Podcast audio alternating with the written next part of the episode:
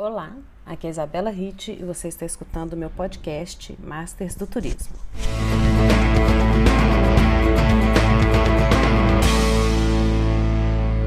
Bom dia, boa tarde, boa noite, porque qualquer hora é hora de podcast, né?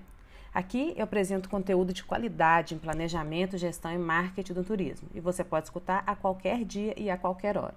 Então, a cada 15 dias, temos um encontro marcado por aqui, para eu te atualizar sobre os meus conteúdos, comentar notícias do setor e sempre um entrevistado de peso, que hoje é o Júlio Vermelho. Júlio Vermelho, ele é produtor cultural e empresário de eventos e de artistas, como Alexandre Peixe, Rick Ricardo e do DJ Neto Lex. Então continua por aqui porque falamos de eventos, mercado, empatia, pandemia e sobre a necessidade de profissionalização do setor. E ao final ainda tem notícia comentada, hein? Gente, essa semana a gente bombou de conteúdo. Olha só. No domingo, eu inaugurei um quadro novo no meu Instagram, Batalha Turística. A partir de agora vai acontecer todo domingo lá nos meus stories. É uma série de enquetes que vão abordar destinos, segmentos e o que mais a minha criatividade conseguir ou vocês me sugerirem, tá? Tá super aberto. A primeira foi sobre destinos históricos do Brasil. Os resultados estão lá nos meus destaques. E toda segunda-feira também vai ter um post no blog abordando tecnicamente a temática da batalha. Então tá bem legal, confere lá, tá? Lembrando também que no blog tem a área de assinantes. Então quem quer saber mais tecnicamente sobre o assunto de turismo, é só assinar. É uma área exclusiva para quem quer material bem técnico mesmo sobre o setor. São dois planos de assinatura, um semestral e um anual, e lá você pode encontrar e-books, textos especiais, infográficos e podcasts que são diferentes desse daqui que você está escutando, tá bom? Só conferir lá no blog também na aba Acesso Master. Na terça-feira, como vocês já sabem, foi o dia da minha coluna no jornal Estado de Minas. Eu escrevi dessa vez sobre turismo autoguiado e turismo agenciado e teve um retorno super positivo. Tem gente que não conhecia o termo, né, mas se encaixou em um dos dois aí. O que eu queria falar por lá é que não tem nem melhor nem pior, tem o que é ideal para o seu perfil. Então, é, tá lá, só buscar na página do Estado de Minas, em colunistas, procurar a Isabela Hit por lá e acessar a coluna, tá? O meu objetivo na coluna é ir além da divulgação de experiências e de destinos. Meu objetivo é apresentar para o público final e para o público técnico percepções do setor com uma abordagem leve, ok? Na quarta-feira teve postagem extra no blog. Pois é, eu fiz um texto analítico e reflexivo sobre a lei sancionada pelo presidente Jair Bolsonaro, que regulamenta, durante o período de pandemia, o adiamento e o cancelamento de serviços, reservas e eventos. Polêmico, né?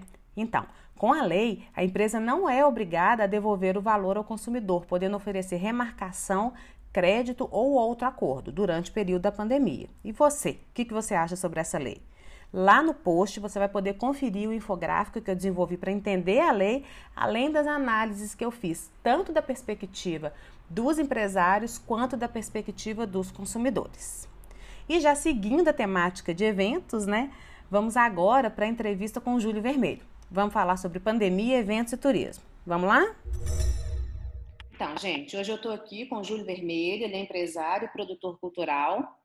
Queria dar as boas-vindas para o Júlio, mas eu queria que ele mesmo se apresentasse com as devidas honras e currículo e falasse para a gente um pouquinho sobre a atuação dele no setor de eventos e como que ele chegou, como é que você chegou até aqui, Júlio. Bem-vindo, viu? Isabela, obrigado. É, primeiramente, gostaria de agradecer né, esse esse convite, essa oportunidade de poder compartilhar aqui com você um pouquinho das nossas visões, das nossas experiências, né, nesse momento tão complicado que o setor de entretenimento está passando, mas nós entendemos que é um momento, entendeu? Não vai ser uma constante, isso tudo há de passar e com certeza nós sairemos mais mais fortalecidos de todo esse cenário adverso pelo qual estamos passando. É, falando um pouco da minha, da minha trajetória, né? Eu sou formado em relações públicas, com pós-graduação em marketing e gestão de pequenos negócios. Tenho algumas graduações é, também internacionais, tive cursos pela NYU em Nova York, gestão de crise pela Cornell University também nos Estados Unidos, gestão de redes sociais pela, pela Columbia University e algumas outras coisas aí, andanças pelo mundo, que a gente não para, né? Então, a gente está sempre em busca de um pouquinho mais de, de capacitação. Basicamente, eu comecei a minha carreira atuando com a parte de atendimentos especiais na TAM, né, a companhia aérea que hoje é atual Latam. Depois recebi um convite para atuar no Sebrae Minas, onde fiquei no Sebrae por 10 anos. Então eu fiquei durante 10 anos no, no Sebrae Minas, onde que eu cuidava da parte de, de eventos corporativos, né, feiras e eventos. Dali eu expandi a minha atuação e comecei a atuar na área internacional e comecei a atuar na parte de eventos internacionais, com benchmarking, levando empresários para poder fazer negócio fora do país e onde eu tive a oportunidade de coordenar e acompanhar 42 missões internacionais por vários países do mundo. Então isso me deu uma bagagem bem bem interessante para poder é, traçar esse esse paralelo e desenvolver essa expertise que literalmente é lidar com pessoas, né? Porque uma coisa é você lidar com pessoas dentro do seu país, já conhecendo as particularidades, os jeitinhos, né, como é que as coisas funcionam. Outra coisa é você começar a desenvolver eventos. Meu primeiro evento, eu lembro, foi na Colômbia, e aí depois da Colômbia eu fui para os Estados Unidos, que perpassou pela Argentina e culminou com Coreia. Entendeu? Eu fiz evento na Coreia, no Japão, fiz seis eventos na, na China, e aí a conversa muda, né? Porque nós estamos falando de de países bem bem fechados culturalmente, países que não existe a possibilidade mínima do bom e velho jeitinho, né? Então você tem que ter tudo muito bem organizado, tudo muito bem planejado é, e muitas vezes envolvendo até essas questões políticas também, né? Questões de, de segurança que são muito direcionadas. Então você tem que ser muito assertivo na forma de falar, na forma de se colocar, o que, que você vai fazer. Então, isso acabou abrindo o leque. E aí, depois de 10 anos de Sebrae... Brasil e o resto do mundo, né, Júlia? É Brasil e cada país com sua cultura, com sua realidade, né? Porque varia de Brasil para Colômbia, de Colômbia para Estados Unidos, Estados Unidos para China, que já deve ser outra coisa completamente diferente, né?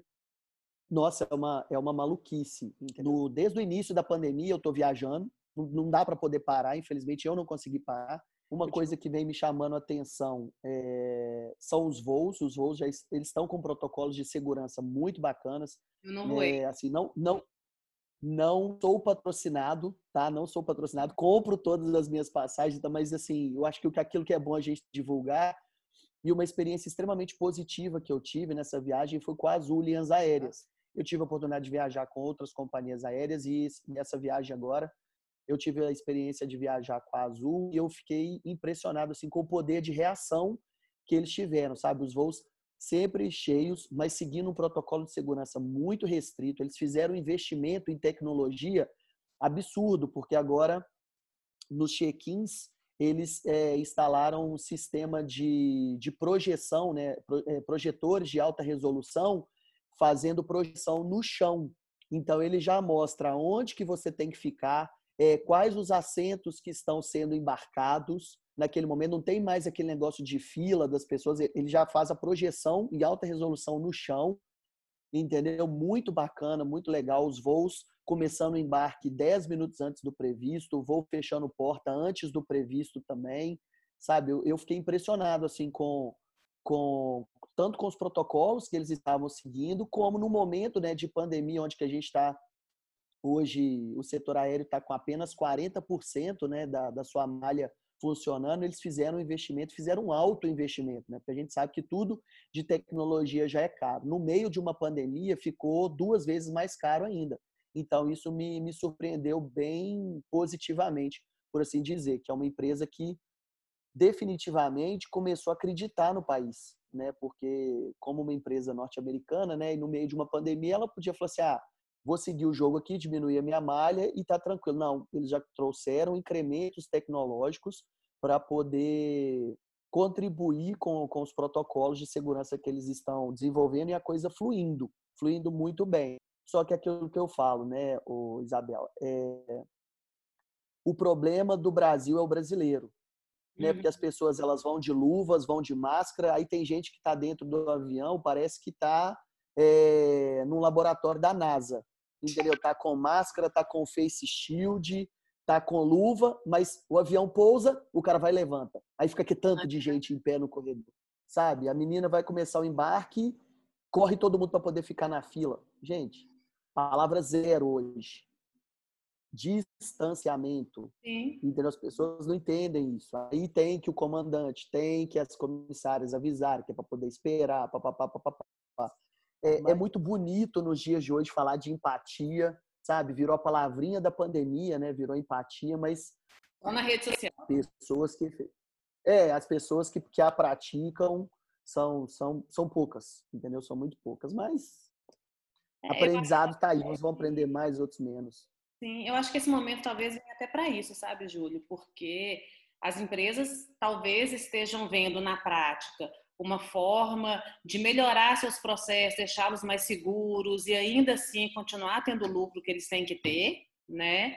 E aí vai acabar acontecendo um processo de educação das pessoas mesmo. Esse é mais lento, mas ele vai acontecer porque quando o brasileiro ele sai daqui e vai para a Europa vai para os Estados Unidos, ele funciona de acordo com as regras de lá, né? Então ele precisa aprender a funcionar com as regras daqui. Eu acho que é um processo. Talvez a pandemia tenha esse um, um, saldo positivo aí seja esse. O que eu vejo é existem pessoas que têm um poder de, de reação mais rápido que as outras. Tem pessoas que assimilam o golpe mais, mais rapidamente que os outros. Igual, por exemplo, eu estava semana passada conversando com uma pessoa, aí ela virou para mim e falou assim: pô, mas é impressionante a forma com que você está lidando com, com a pandemia, né? Você, você meio que largou a pandemia de lado, você não está levando as coisas tão a sério. Eu falei: oi? Como assim eu não estou levando a sério? Eu não estou trabalhando. Eu estou no setor de entretenimento e o setor de entretenimento está 150 dias parado. Só que a diferença entre eu ficar dentro de casa colocando a culpa em alguém ou colocando a culpa na pandemia, eu busquei me movimentar, eu busquei me capacitar, eu busquei me preparar, porque eu entendo que eu, enquanto empresário e também enquanto gestor cultural, produtor cultural, eu tenho por obrigação de sair mais fortalecido, justamente para poder dar um direcionamento para pessoas iguais a você, que são do ramo do entretenimento, que estão em casa, tranquilo, ter uma receitinha pingando ali todo uhum. mês na sua conta para você falar que eu não estou levando as coisas a sério. Não. Eu uso máscara, eu faço distanciamento social, eu evito ao máximo aglomeração, as viagens que eu faço são viagens por necessidade e sempre respeitando todas as normas e protocolos e procedimentos. Só que a diferença é o seguinte: a gente tem que ter um poder de reação mais rápido e tentar entender isso tudo e tentar, pelo menos, que não seja ganhando dinheiro, mas para a gente se, se transformar em pessoas melhores. Hoje eu participei, junto a um grupo de, de BH, a construção do protocolo de segurança e de saúde para a retomada dos eventos.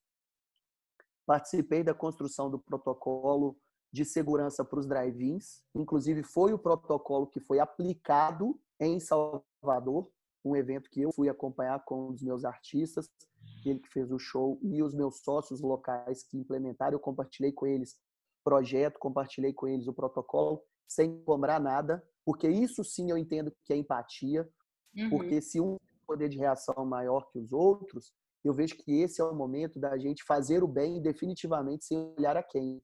Sabe, a gente tem que ajudar, a gente tem que contribuir, porque no final das contas é muito bonito se falar de cadeia de entretenimento, falar do setor de eventos, quando nos bastidores está cada um puxando para o seu lado, querendo garantir a brasa para sua sardinha. Então, assim, eu levo as coisas ainda, não sou bobinho, não sou inocente, mas eu tenho uma visão muito nostálgica das coisas. Eu vejo que essa pandemia ela veio para poder nos mostrar a questão do senso de agregação, entendeu? De compartilhamento e definitivamente de empatia.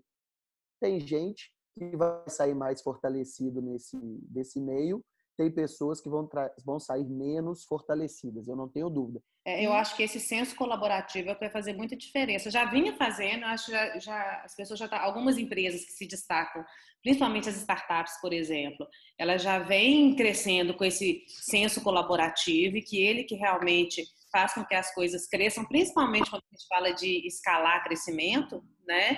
Se não for de forma colaborativa, realmente fica muito mais difícil de acontecer. E falando do nosso setor agora, Júlio, a gente vê aí que o turismo de negócios, ele realmente vai ter uma demora maior para essa retomada e uma dificuldade maior porque agora as empresas descobriram o home office, a possibilidade de fazer as reuniões pela internet, né? Que a gente vai depender muito mais de uma conexão boa agora do que de trânsito, do que de um escritório, né? Sem falar no desgaste de deslocamento, de trânsito, disso tudo. Custos de viagem, às vezes com executivos, enfim. E na contramão disso, a gente tem o setor de lazer e entretenimento ávido para essa retomada acontecer, né? Para essa logo depois da pandemia, a gente já vê que as iniciativas ligadas a lazer e entretenimento que estão acontecendo agora, mesmo com todos os protocolos e com todas as adequações que estão sendo necessárias, é, as pessoas estão consumindo. Então, então é um, eu acho que já se desenha, não sei se concorda comigo, já se desenha um cenário que para o pós-pandemia esse esse consumo ele vai crescer, né? vai ter o pessoal das empresas, os empresários, né, vão ter que se adequar aí com relação aos custos disso tudo, né? Então, assim, essa visão empresarial e de gestão, ela vai ser muito importante nessa, nessa retomada. E aí eu queria que você falasse para a gente disso, assim, como que você tá? Eu sei que você tem alguns projetos aí é, na condução desses novos eventos, desse novo normal, Queria que você falasse um pouquinho sobre como que está sendo conduzido, como que você pensou isso e o que, que você está vendo de resultado. Assim, você já consegue perceber alguma coisa das pessoas que estão consumindo isso? Se existe um perfil específico, se é o pessoal mais jovem, mais velho? como é que as pessoas estão absorvendo esse, esses novos eventos aí, esse novo entretenimento. Isabela, é interessante isso que você colocou. Eu estava até lendo uma, uma reportagem ontem no Porto e, e a reportagem ela estava dizendo é, a respeito dos, dos resorts, né, os resorts no Brasil, que com o direcionamento do afrouxamento de, das normas e tal, já as mudanças de fase, né, saindo de fase vermelha para fase amarela, enfim, cada, cada estado ele dá a sua denominação, mas está tudo direcionando para um, um afrouxamento. E eu fiquei impressionado com é, os números de, de vendas, principalmente dos resorts. E já tinha um direcionamento que 60% dos pacotes vendidos serão consumidos no segundo semestre desse ano. Né? Serão consumidos já nesse segundo semestre que nós estamos envolvidos, porque muitas empresas foram abrindo vendas né, a, longo prazo, né, para poder consumir ano que vem, até, até meados de 2022 e tal. E você tem um direcionamento que muitas empresas, muitas pessoas já vão, já vão consumir já para esse segundo semestre agora. Então, isso já, já nos chama muito atenção. Isso nos, também nos acende um, um alerta no seguinte sentido: o mercado está voltando a aquecer. Ontem, especificamente, eu estava em aeroporto e eu passei pelo aeroporto de Campinas, o aeroporto lotado, entendeu? Muito cheio, muito cheio. Então, mostra que a economia ela está aos poucos retomando. Óbvio que existem algumas partidaridades ainda de tomada de decisão do executivo.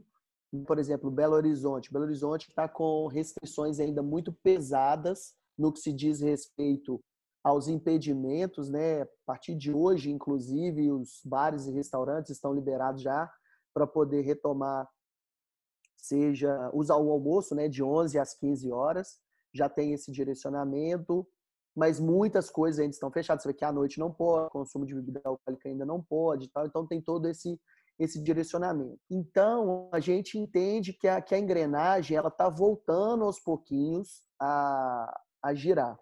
Nós estamos entendendo perfeitamente que o que vai contar a partir de agora é a infraestrutura, basicamente de TI, seja das empresas e sejam das nossas residências, porque eu vejo que nunca se houve tanta demanda de instalação de novos pontos de internet, de compra de equipamentos, sejam de impressoras, notebooks, computadores, desktops.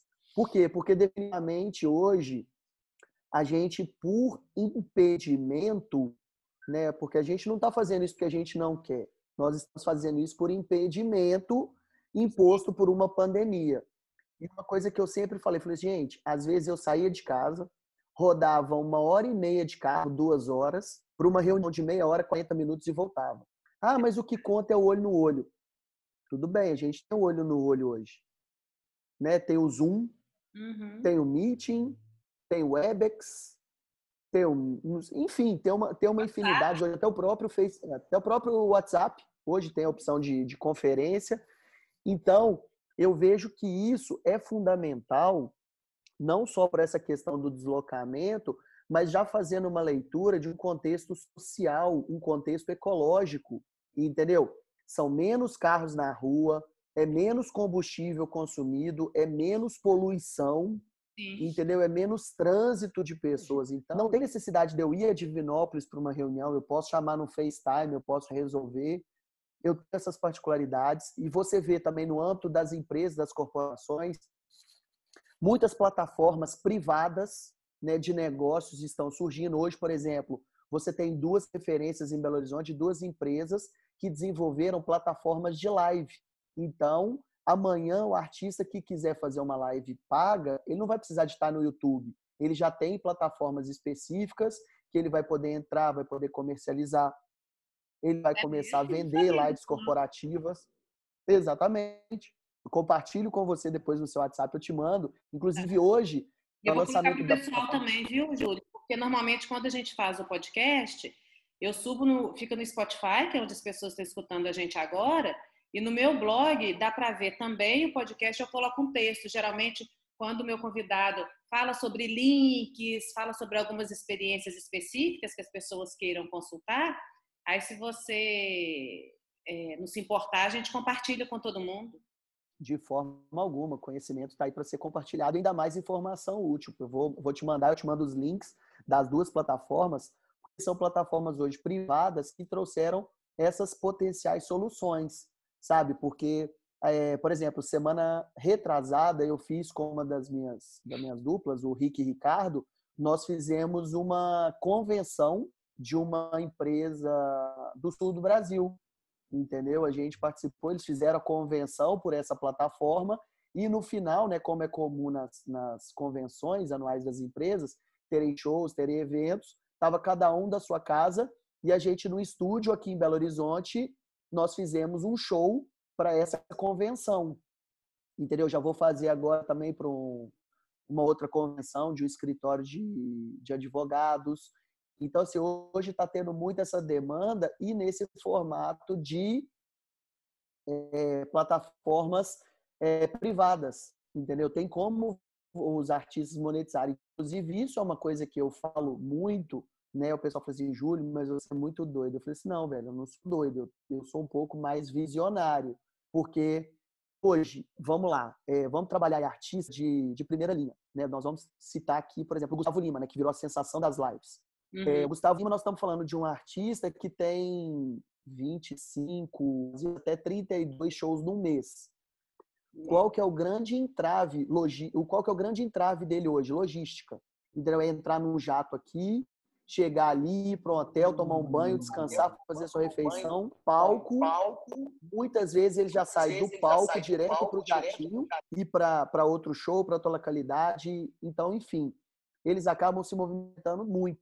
Hoje, com essas plataformas, o próprio artista pode virar e falar assim: olha, não vou ficar viajando mais.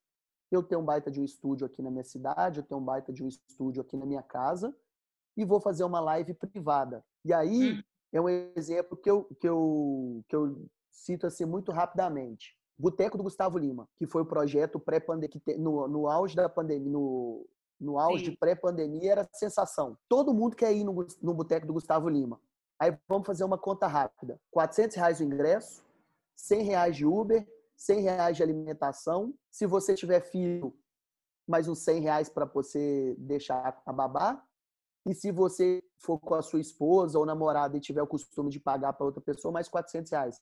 Nós estamos falando uma ida no boteco do Gustavo Lima, nós estamos falando assim de um gasto de mil a mil e cem reais. Nada contra o boteco, pelo amor de uhum. Deus, mas é apenas só para poder ilustrar. Tudo bem, eu, Gustavo Lima, pego uma plataforma dessa e coloco o meu boteco ali dentro. Só que tem uma particularidade. Eu coloquei 100 reais no Uber, se ele foi o evento que acontece em Belo Horizonte, a pessoa tiver que deslocar. Quem for de Lagoa Santa, Vespasiano, Santa Luzia, Confins, região metropolitana, vai pagar um pouco mais. E aí, às vezes, o cara que é lá de extrema é doido para poder ir no boteco. O boteco mais próximo da casa dele é aqui em Belo Horizonte. Nós estamos falando de 500 quilômetros para ele poder rodar, o valor aumenta muito mais. Mas vamos traçar só uma linha para quem está em BH. Você tem mil reais para poder gastar no final de semana? Muitas pessoas não têm. Não é a realidade do nosso país, né, Júlio? Não é a não é. realidade. É. Só que a partir do momento que o Gustavo Lima ele sobe o boteco numa plataforma privada dessa e cobra R$ 9,99 o acesso, a inclusão digital vem para todo mundo. A inclusão social vem para todo mundo. Ele vem do dono do lounge, que é aquela pessoa que faz questão de comprar o espaço mais exclusivo dentro do boteco e está disposto a pagar 15, 12 mil naquele espaço, até para aquela pessoa, aquele morador da zona rural de sei lá onde, que não tinha 20 reais para poder ir no boteco, mas ele tem 9,99. Sim. E aí, o boteco ele pode acontecer na casa do Gustavo, ele pode acontecer no Mineirão. Só uhum. que eu uhum. tenho pessoas do mundo inteiro participando desse boteco. O retorno financeiro para o artista, ele passa a ser infinito, ele passa a ser muito maior. Né? Então, e falando até de essa... artistas menores, né, Júlio, que, não que tem essa dificuldade, Sim. às vezes, de estruturar isso, porque assim, eu gosto de falar, a gente fala aqui, a gente tem diversos públicos nos escutando, né? Então a gente fala tanto para o grande quanto para o pequeno. Então a gente tem aquele cantor, aquele artista do interior e tal, que atua ali na região dele, que só é conhecido ali, tem uma possibilidade de abrir esse, esse leque aí, essas possibilidades, né? Exatamente, com os mais variados custos, de, na verdade, com os mais variados custos, né, por um lado, e os mais variados investimentos, por outro lado. Porque, por exemplo. Então, você vai com tabelas paralelas, né? Uma para show físico, outra para show virtual. Né? Exatamente. Né? Isso vai acabar acontecendo. E, por exemplo, num formato de uma plataforma é, numa plataforma privada dessas, de live, por exemplo, nós estamos falando aí que para o Gustavo Lima fazer um boteco desse em casa, ele vai gastar em torno de uns 100, 120 mil, seja com cenário, estrutura de streaming, empresa de filmagem. Só que é o seguinte, eu hoje consigo fazer a mesma coisa com 3 mil reais. Eu já vi gente fazendo pela câmera do celular com um aplicativo transmitindo pelo YouTube. Então, isso tudo vai pelo porte, pelo potencial de investimento, pela demanda com que você quer criar e você quer desenvolver. Então, assim, eu vejo que cada vez mais essa, essa pandemia ela veio para poder igualar, sabe? Ela veio para poder igualar muita gente nesse, nesse sentido. Porque hoje, na verdade, o que, que adianta você ter milhões parados na sua conta se o outro que tem alguns trocados mas tem um smartphone ou tem uma smart TV, ele está tendo acesso à live do mesmo jeito que você. Entendeu? Sim. Então, assim, e, e, não só na live, mas a questão de, de uma reunião, de uma reunião de família virtual, de um contato, de uma prospecção. Hoje, definitivamente, você consegue fazer tudo pela tela do seu computador ou pela tela do seu smartphone. Eu estou pensando aqui, você está falando nesse negócio de, né, desses eventos e tudo. Outra possibilidade também que eu acho que, que vai acontecer é até nas casas de shows, porque pensa, a gente já fazia isso, a gente saía para ir para um boteco assistir jogo da Copa do Mundo e virava uma festa. Então, uma casa de show, às vezes, que não tem condição de contratar, quando voltarem as aglomerações, obviamente, né? Que não tem condição, às vezes, de contratar um artista de um porte maior para fazer um show ali, ele pode ter essa possibilidade ali, às vezes, talvez por um custo reduzido, porque ele não vai estar lá presencialmente, não vai ter esses custos de deslocamento e tudo e vai estar com o público dele ali consumindo show, igual a gente consumia jogo de Copa do Mundo com tudo quanto é boteco da rua e pagava por isso. Exatamente, é, é definitivamente é a inclusão, sabe? A palavra do momento para mim ela é, é, é, inclusão. Ela fez fazer a inclusão digital, inclusão social, inclusão mental, sabe? Porque até a pessoa menos provida de conhecimento hoje, ela sabe um pouquinho o que é Covid ela sabe um pouquinho o que é uma pandemia, entendeu?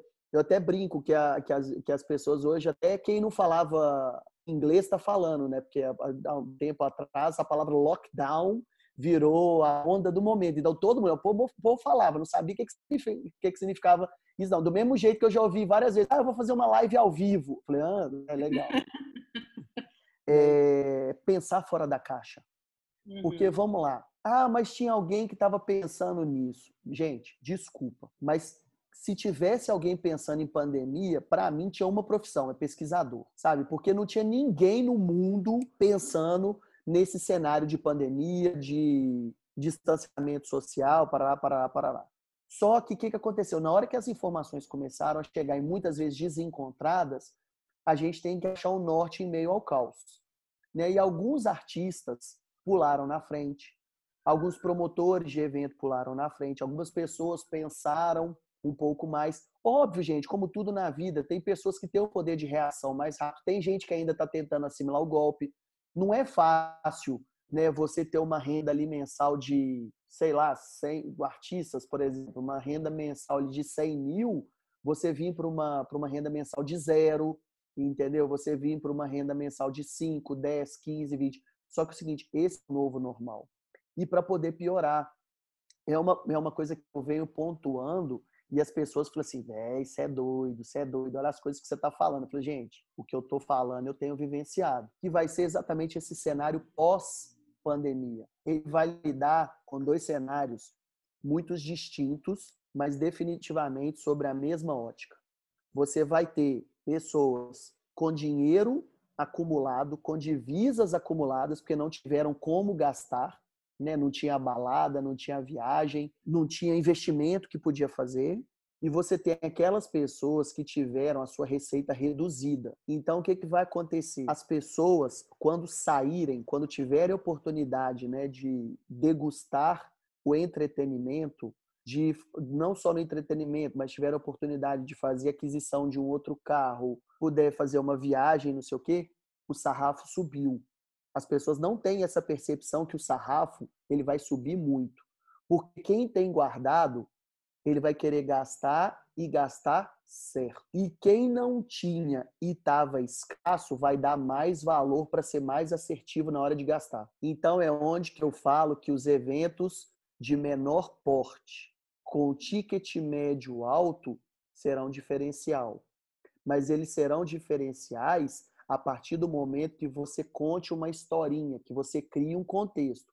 Não adianta você chegar e falar assim: ah, eu sou dono da X, estou reabrindo agora. Só vão poder entrar 500 pessoas e quem tiver disposto a pagar 500 reais que entre e vai ter o seu Zé dos teclados lá. Eu acredito que esse aí pode até ter a lotação no primeiro dia, porque a gente vai ter o efeito manada. Né? Na hora que liberarem os eventos, as boates, as casas noturnas, todo mundo no primeiro semana vai querer sair. Todo mundo vai querer sair. Mas depois as coisas vão começar a se equacionar. Não adianta Como você subir. Esse novo cenário. Olha, o novo cenário que eu entendo, que eu, que eu entendo são eventos mais intimistas, conceituais, com ticket médio mais alto, mas com uma entrega extremamente diferenciada por parte do dono da casa e também por parte dos artistas. Por quê?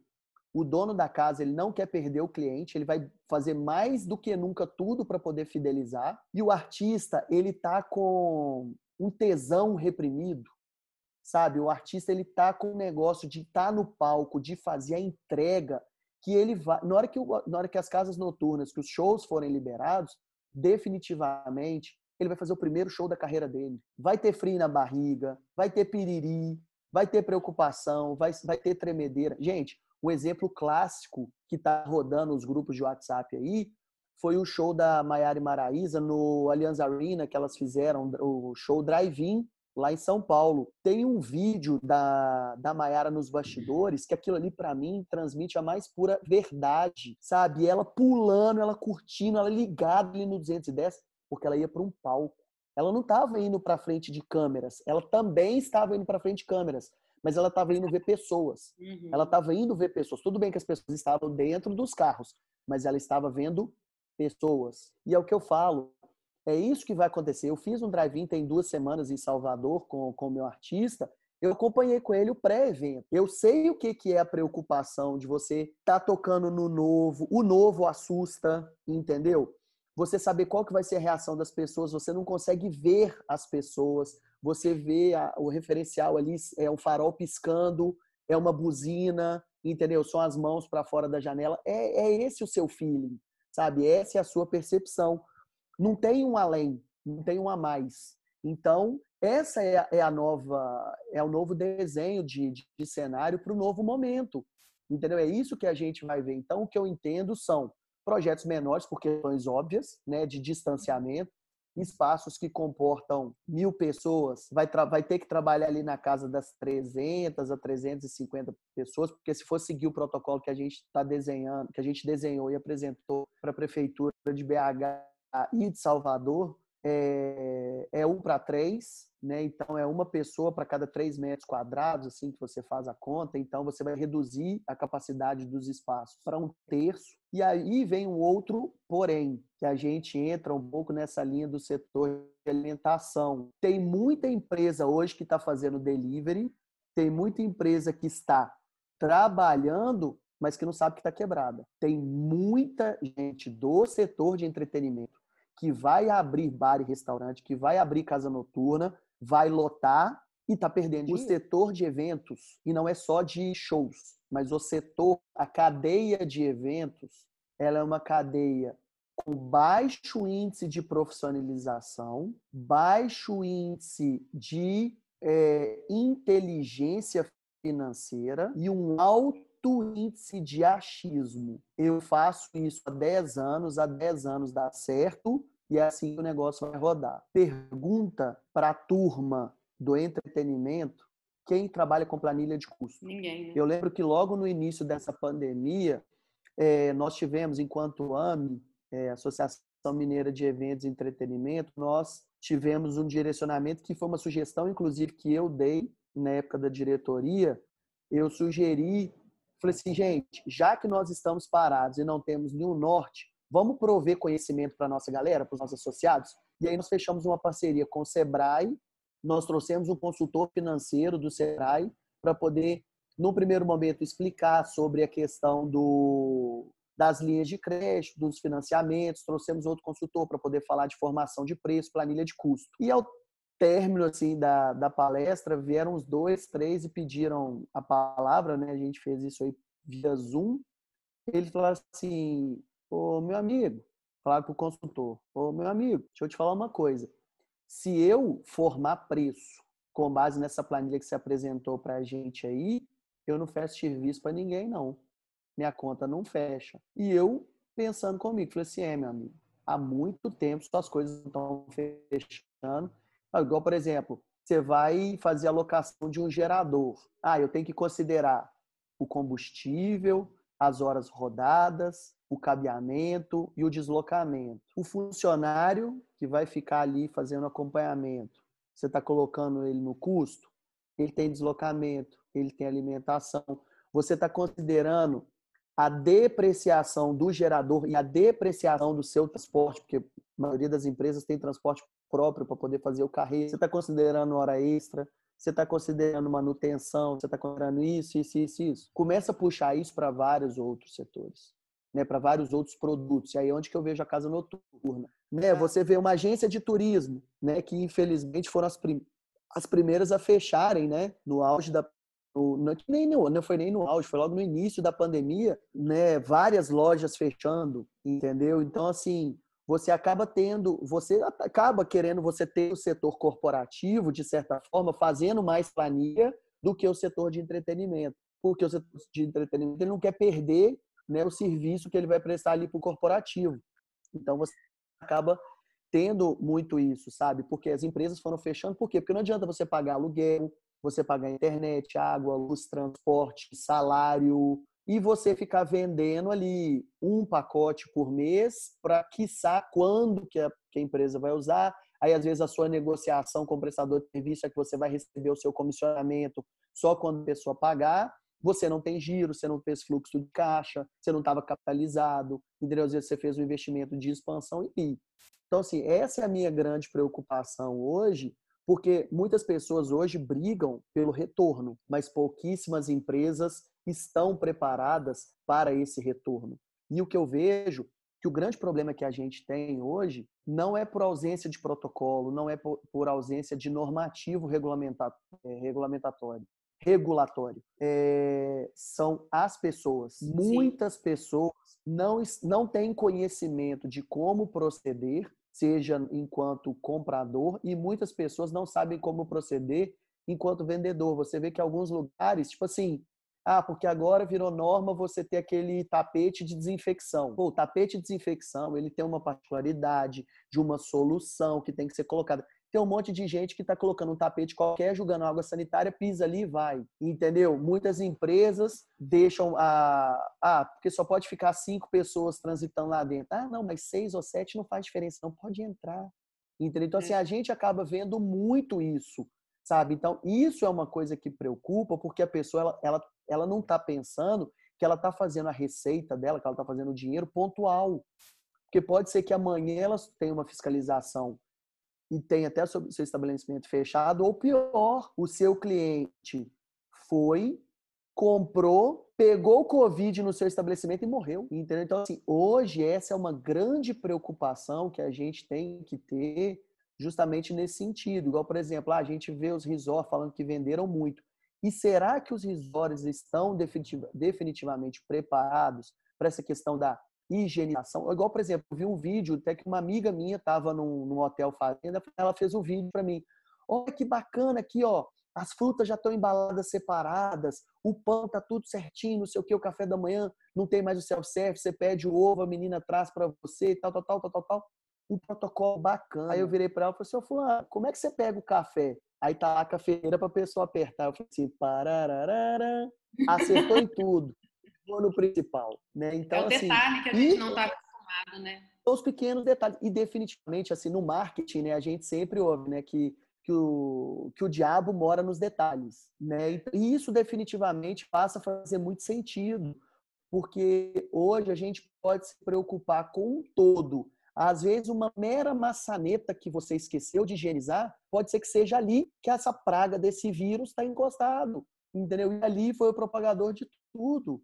Entendeu? Então, assim, a gente tem um cenário ainda muito obscuro. A gente está tateando, eu vejo que a gente está tateando no escuro, a gente vê uma frestazinha de luz aqui, a gente direciona para ali, a gente vê uma outra fresta de luz, a gente está tateando. A gente vê que definitivamente é, os laboratórios, os governos, eles vêm investindo em pesquisa, estão correndo atrás dessa, dessa pesquisa, da, da vacina, entendeu? Estão divulgando informação, estão compartilhando informação eu não vejo é, um normal mais. É, o que eu entendo que vai ser um novo normal, que definitivamente não é normal, né? Que a partir do momento que é novo, ele já não é normal mais.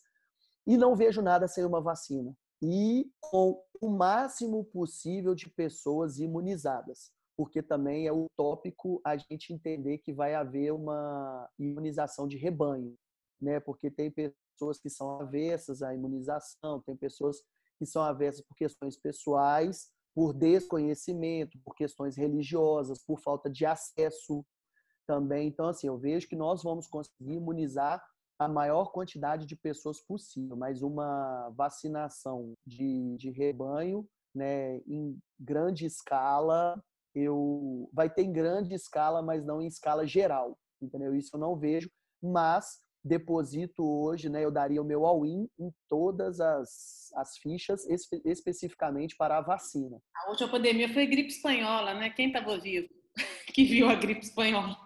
Levou dois anos, né? Foi só, acho que só a Rainha Elizabeth, né? acho que só.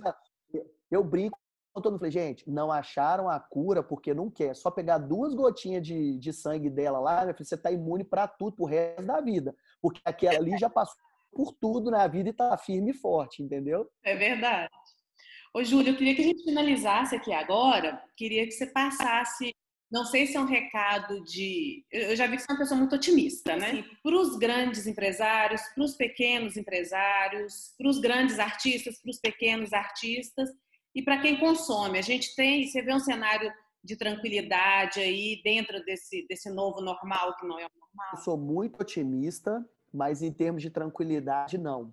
E vou ser muito sincero com vocês, é, com todos que estão nos ouvindo, né? Então, o que eu vejo é o seguinte: eu entendo que nós chegamos onde nós chegamos por um excesso de tranquilidade. Então, o que eu vejo hoje é que nós temos que estar igual as partículas, em constante movimentação. A gente tem que estar cada vez mais preparado para o novo, para poder combater as adversidades, está cada vez mais pesquisando, estudando, buscando informação, não se tornando senso comum, entendeu? Não nivelar nada mais por, por comum, sabe? O meu entendimento é, sim, vamos sair desse momento, sairemos. Se é amanhã ou se é depois de amanhã, eu não sei, mas nós vamos sair, porque nós somos definitivamente abençoados, nós temos esse direito de viver tudo isso que está sendo nos colocado. Existem várias experiências para serem vividas, novas oportunidades de relação interpessoal, de negócio a serem vividas e experimentadas. Só que o seguinte, veio essa pandemia para poder mostrar do jeito que estava não dá. Então nós vamos sim passar por isso, sairemos pessoas melhores, alguns mais, outros menos, mas sairemos mais fortalecidos e com senso crítico mais alto. Então, eu, a mensagem que eu deixo para o empreendedor, para o empresário, para o artista, independente do seu porte, é tome a pandemia como um aprendizado e como uma nova forma de se reestruturar internamente, culturalmente e emocionalmente, entendeu? Vamos tirar os maiores, os melhores aprendizados disso tudo para daqui 100, daqui 150 anos, se acontecer uma nova pandemia, esse senso de empatia já está nos nossos poros. Esse senso de capacitação, esse senso de profissionalização e de diferenciação já seja uma coisa comum na nossa vida, entendeu? Que isso sim se torne o normal, entendeu? Sermos mais empáticos, sermos mais colaborativos, sermos mais exigentes e, acima de tudo, mais profissionais porque definitivamente o nosso próximo cenário ele não vai ter espaço para amadorismo, para gambiarra, para jeitinho. Entendeu? Então, na pior das hipóteses, vamos sair dessa pandemia mais fortalecidos como os melhores seres humanos. Esse eu acho que é o grande diferencial. Entendeu? Seja o melhor pai, seja o melhor líder, seja o melhor amigo, seja o melhor profissional em tudo aquilo que você faz. Busque ser o melhor e dar o seu melhor. Entendeu? E tente extrair do outro o seu melhor. Às vezes, o outro ele tem tanta coisa para poder compartilhar e ele tem grudado ali nele. De repente, ele tem um bloqueio, ele tem uma dificuldade. Seja você essa mola impulsionadora, entendeu? Vai ali, conversa um pouquinho, incentiva, traz um pouquinho de informação, busca um pouquinho de informação, porque no final das contas, gente, isso tudo está acontecendo para nos mostrar que somos todos iguais. Uns têm um poder de reação um pouco maior que os outros, mas definitivamente somos todos iguais e sairemos sim muito fortalecidos desse desse momento adverso pelo qual estamos passando. Júlio, eu quero te agradecer muito por compartilhar tanto conhecimento, tanta experiência com a gente, que eu acho que a gente ainda tinha mais uma hora aqui para conversar e ter coisa nova.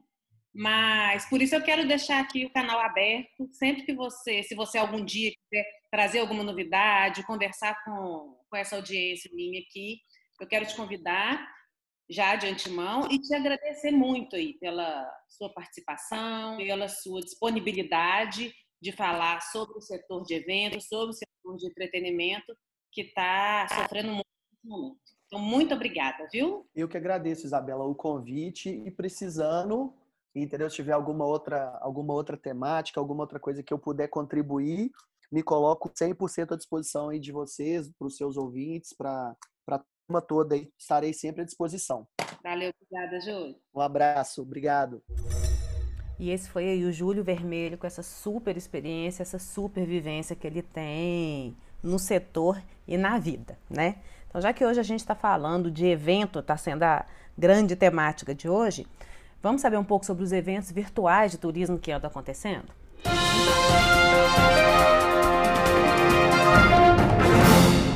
Então, primeiro, eu quero falar sobre o Festival de Turismo de Belo Horizonte, que aconteceu agora nos últimos três dias, 25, 26 e 27 de agosto, né? É, com participação de empresários, hoteleiros, guias de turismo e vários incentivadores e trabalhadores do turismo. As palestras, elas estão todas salvas no canal do evento no YouTube. Então, se você não acompanhou, É só buscar lá no YouTube que tem três dias de evento aí, é, discutindo o setor, discutindo o turismo em Belo Horizonte. Muito legal. O segundo evento que eu quero falar é o Tourism Connection Ceará, que vai acontecer no próximo dia 1 de setembro, a partir das 10 horas da manhã. As inscrições também são gratuitas e podem ser feitas pelo site do evento, que é www.tourism-connection.com. O evento marca o recomeço do turismo no estado do Ceará e vai abordar temas atuais, como quais investimentos e protocolos irão garantir a segurança dos visitantes e como a rede hoteleira e as companhias aéreas estão se preparando para a recuperação lá no Ceará. E vamos ter também nos próximos dias 23 a 25 de setembro o Enatura em Casa, que é o Encontro Nacional de Estudantes de Turismo. Devido ao adiamento do congresso presencial que aconteceria esse ano em Ouro Preto, em maio, o evento foi adiado para maio de 2021 por causa da pandemia. Mas vai ser uma realizada uma amostra online do Encontro Nacional de Estudantes de Turismo, com participação de palestrantes, empresários e professores do turismo acerca do tema inovação. E nesse evento eu vou participar, viu? Minha palestra está prevista para o segundo dia do evento, de 24 de setembro às 16h50. As inscrições serão pelo Simpla e serão iniciadas nos próximos dias. Então é só ir me acompanhando nas minhas redes que eu vou te mantendo informado, tá bom? importante que nós que atuamos no setor não fiquemos concentrados apenas nos eventos que acontecem na nossa cidade ou estado, viu? Essa está sendo a grande possibilidade que estamos tendo de participar de eventos que provavelmente a gente não ia conseguir participar. Você já pensou sobre isso? Seja por disponibilidade de tempo ou disponibilidade financeira. Né? Só hoje eu falei de três eventos: um em Belo Horizonte, um no Ceará e um em Ouro Preto. A gente está vivendo um momento histórico, então nenhum conhecimento será demais. Se você acessou esse podcast direto pela plataforma do Spotify, todos os links que são falados por aqui estão lá no meu blog. É só ir no blog da isabelahit.com.br, procurar pelo post deste podcast e clicar. Lá tem o um link para cá e no texto todos os links que foram falados hoje aqui, tá bom? Se você já veio direto pelo blog, é só conferir aí embaixo. E por hoje é isso. Obrigada a você que ficou até o final e eu aproveito para te convidar para o próximo podcast que sai em 15 dias. Gostou? Indique esse conteúdo para os seus amigos e parceiros de jornada no turismo. Vamos juntos dar ao turismo o lugar que ele merece na economia e no desenvolvimento do nosso país. Até a próxima!